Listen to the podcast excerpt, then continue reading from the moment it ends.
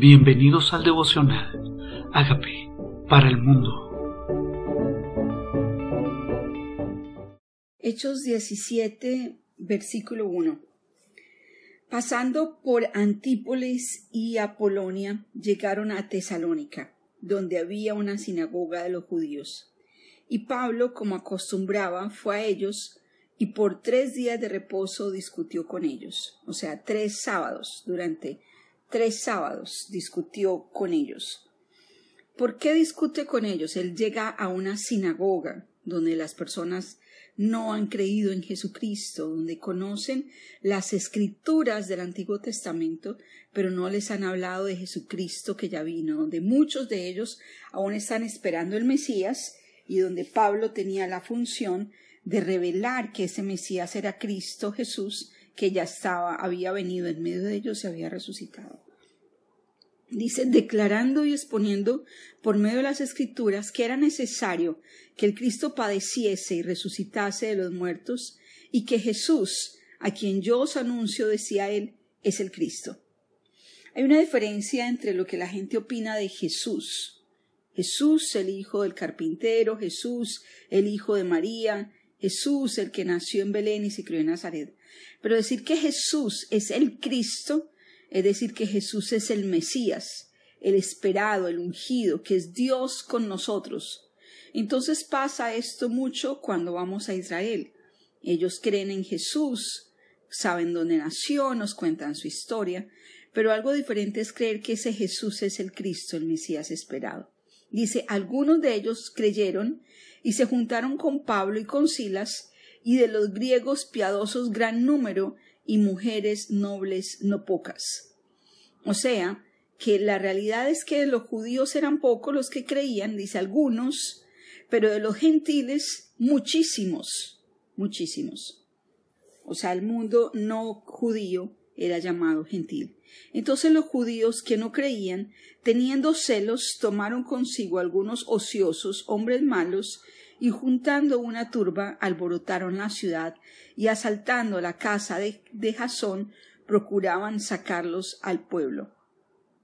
Pero no hallándolos, trajeron a Jasón y algunos hermanos ante las autoridades de la ciudad gritando Estos que trastornan el mundo entero también han venido acá. Y a mí esta frase no solamente me fascina, este versículo la tengo subrayado, estos que trastornan al mundo entero también han venido acá. ¿Cómo lo trastornan? ¿Cómo se trastorna el mundo entero? Porque es importante pensar que si ahí la gente está viviendo en una mentira, lo trastorna a oír la verdad, le cambia el mundo. Conocer a Jesús cambia el mundo. Pablo mismo le cambió su mundo de perseguidor a perseguido. Claro que trastorna conocer a Jesús. Implica dejar malos hábitos, cambiar de manera de pensar, de actitudes, de creencias, salir de la idolatría, salir de la religiosidad. Conocer a Jesús es un trastorno de vida, un cambio de mentalidad. Pero me encanta decir estos que trastornan el mundo entero.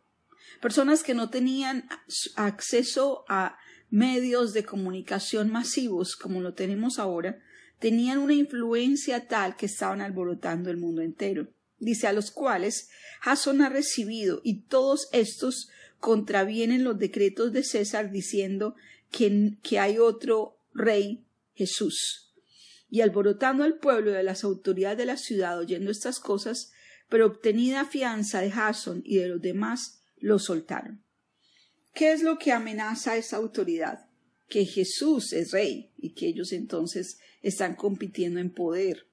Y Jesús era un rey no de este mundo, pero esa era la, la herramienta que ellos usaban para poder decirle a las autoridades que había alguien que se estaba rebelando en contra de la autoridad.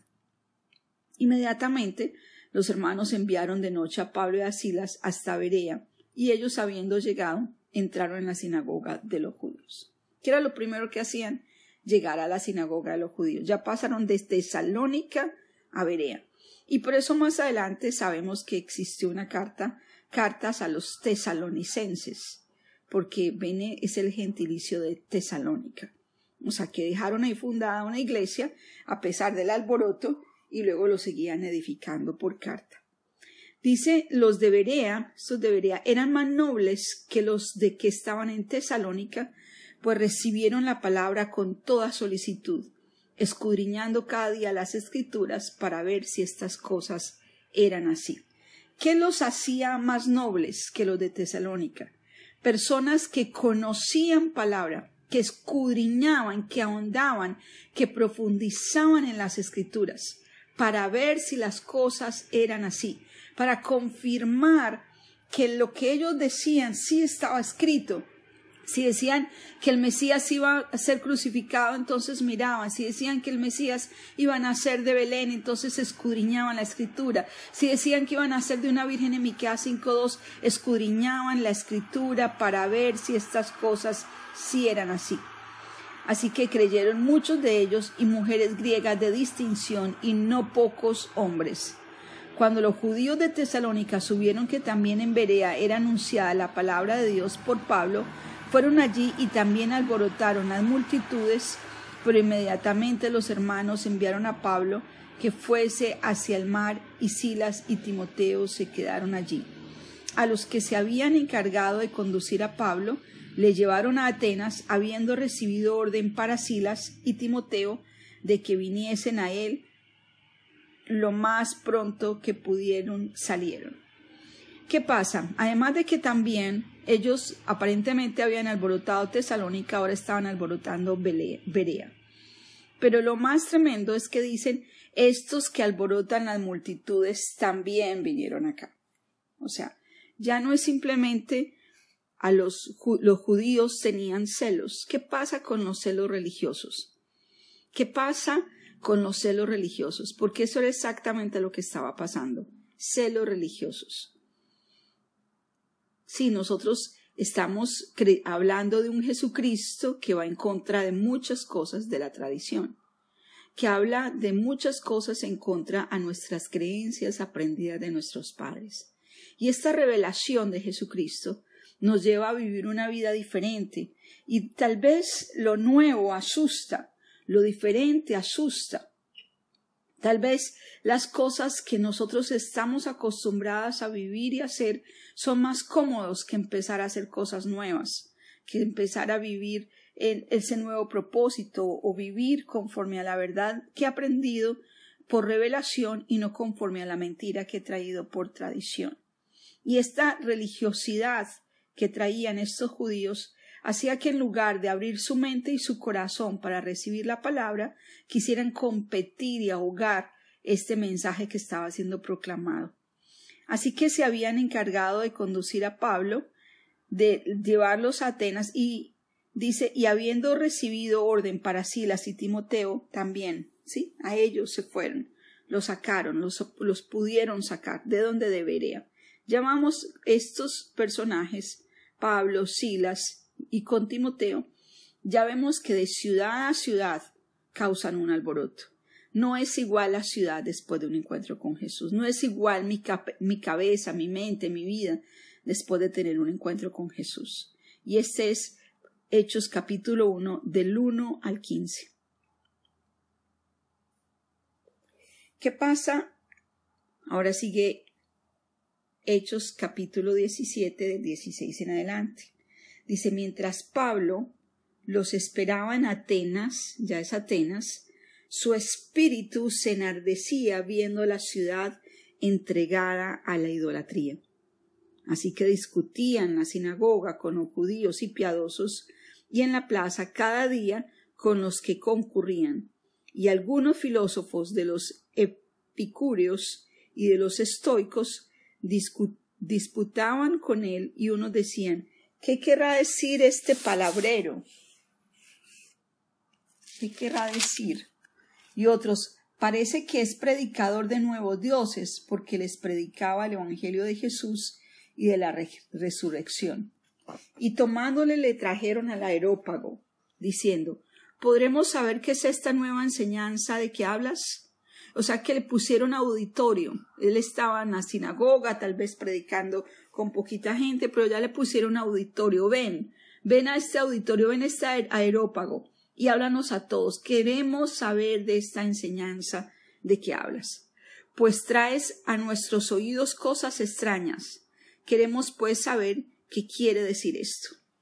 Pero, dice, porque todos los atenienses y los extranjeros residentes allí en ninguna otra cosa se interesaban sino en decir o en oír algo nuevo.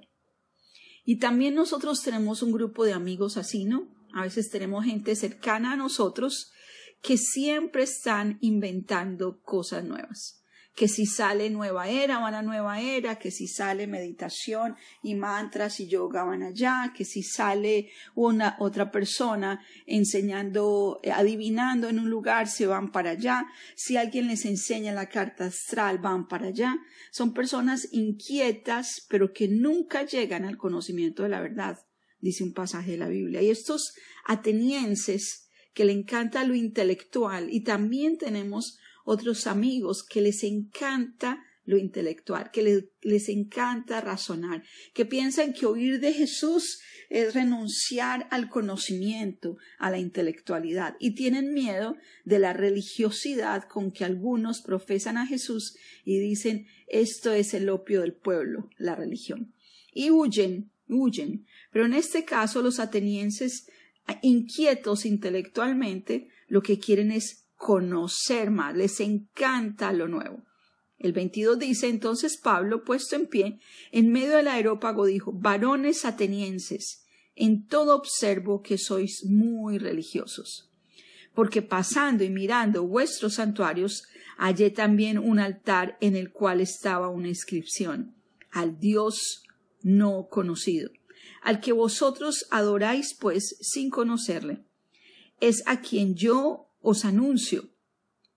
El Dios que hizo el mundo y todas las cosas que en él hay, siendo Señor del cielo y de la tierra, no habita en templos hechos de manos humanas. Esto me encanta. Primero, Pablo es un observador, observó que eran religiosos. Aquí no dice que los criticó porque eran religiosos, dice observo que sois religiosos. Yo podría empezar una conversación con alguien diciéndole, veo que eres una persona piadosa. Reconozco que eres una persona que ama a Dios y está buscando tener una relación con Él. Y eso haría que las personas, en lugar de huir de mí, quisieran oír de mí, porque estoy validando su deseo de querer acercarse a Dios. Luego les dice, veo una inscripción que dice al Dios no conocido.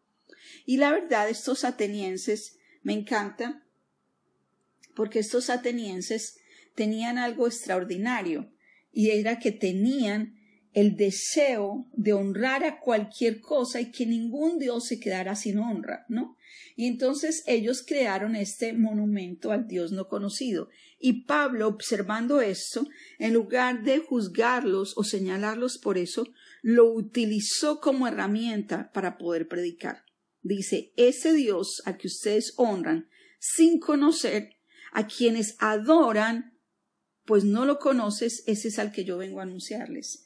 Y yo diría que nosotros también tenemos otro tipo de amigos que aman a Dios sin conocerlo, que adoran a Dios sin conocerlo, que cada mañana o cada día practican en su religión la manera que ellos consideran que agradan a Dios y aman a un Dios que no conocen, que nunca han leído su palabra, que no saben qué les gusta, ni qué le agrada, ni cómo piensa, incluso no saben que está en desacuerdo con muchas de las prácticas que ellos tienen, pero lo honran sin conocerlo, lo adoran sin conocerlo. Y por esto este Pablo sabiamente les dice, ustedes que adoran a Dios sin conocerlo, vengo a predicarles, a hablarles de este Dios que no conocen. Y yo diría que cada vez que nosotros hablamos de Jesús a alguien, estas personas conocen lo que la tradición les enseñó de Dios, pero no conocen realmente a Dios, a ese Dios que nosotros,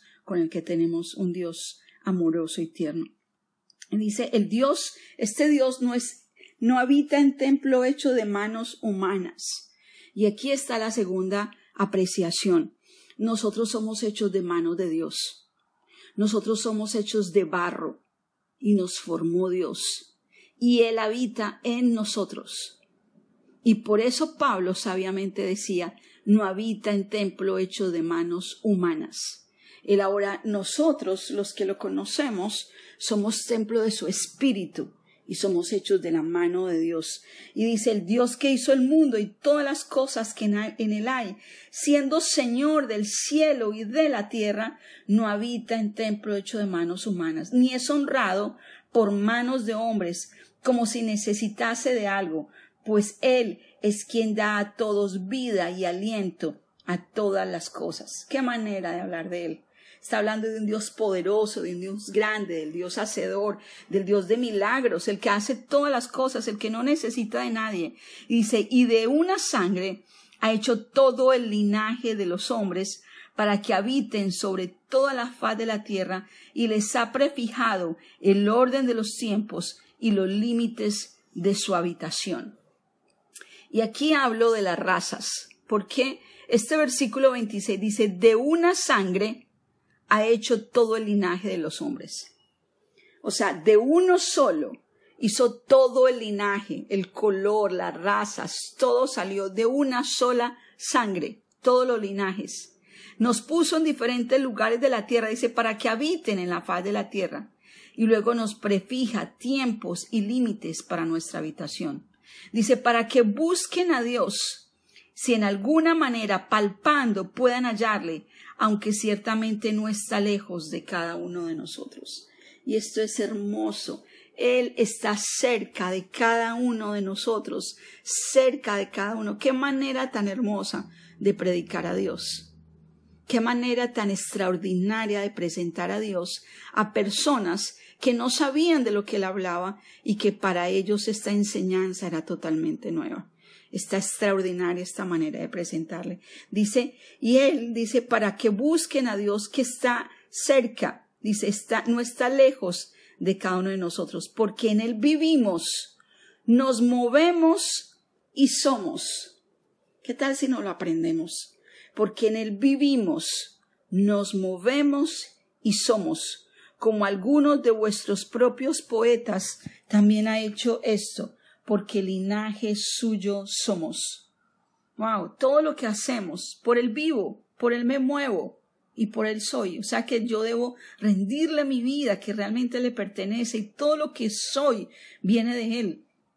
Dice, siendo pues linaje de Dios, no debemos pensar que la divinidad sea semejante a oro o plata o piedra o escultura de arte y de imaginación de hombres, pero Dios, habiendo pasado por alto los tiempos de esta ignorancia, o sea, le llama ignorancia al querer pensar que Dios habita o es hecho de oro, plata o piedra.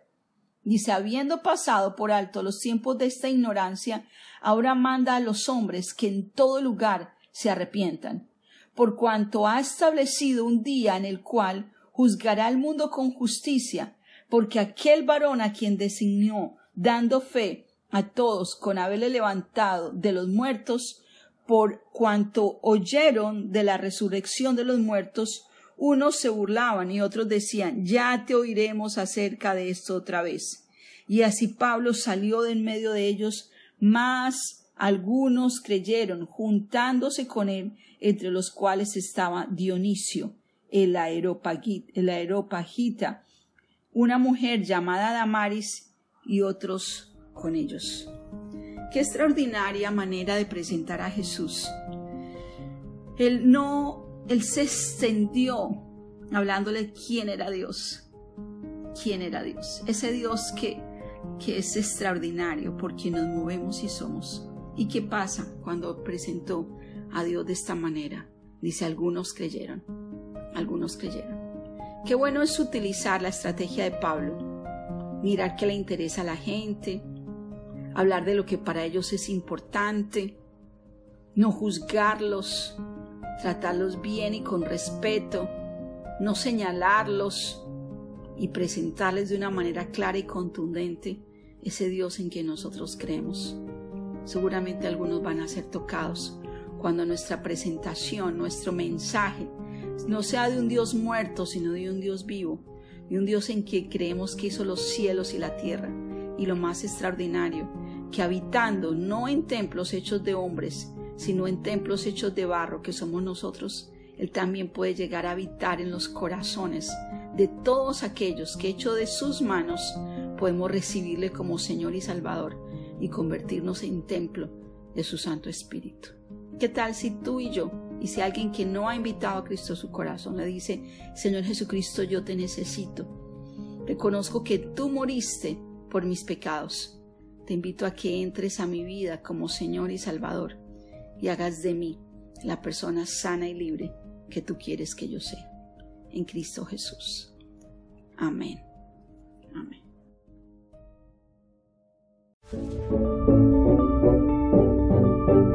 Hola amigos, queremos que usted sea parte de esta obra que estamos haciendo a través de Agape para el mundo y que este mensaje de Jesús llegue hasta la última de la tierra. Si quieres donar en nuestra página web puedes hacerlo en agapeparalmundo.org o también a través de Cele en agapeoficial.gmail.com. Dios bendiga tu generosidad.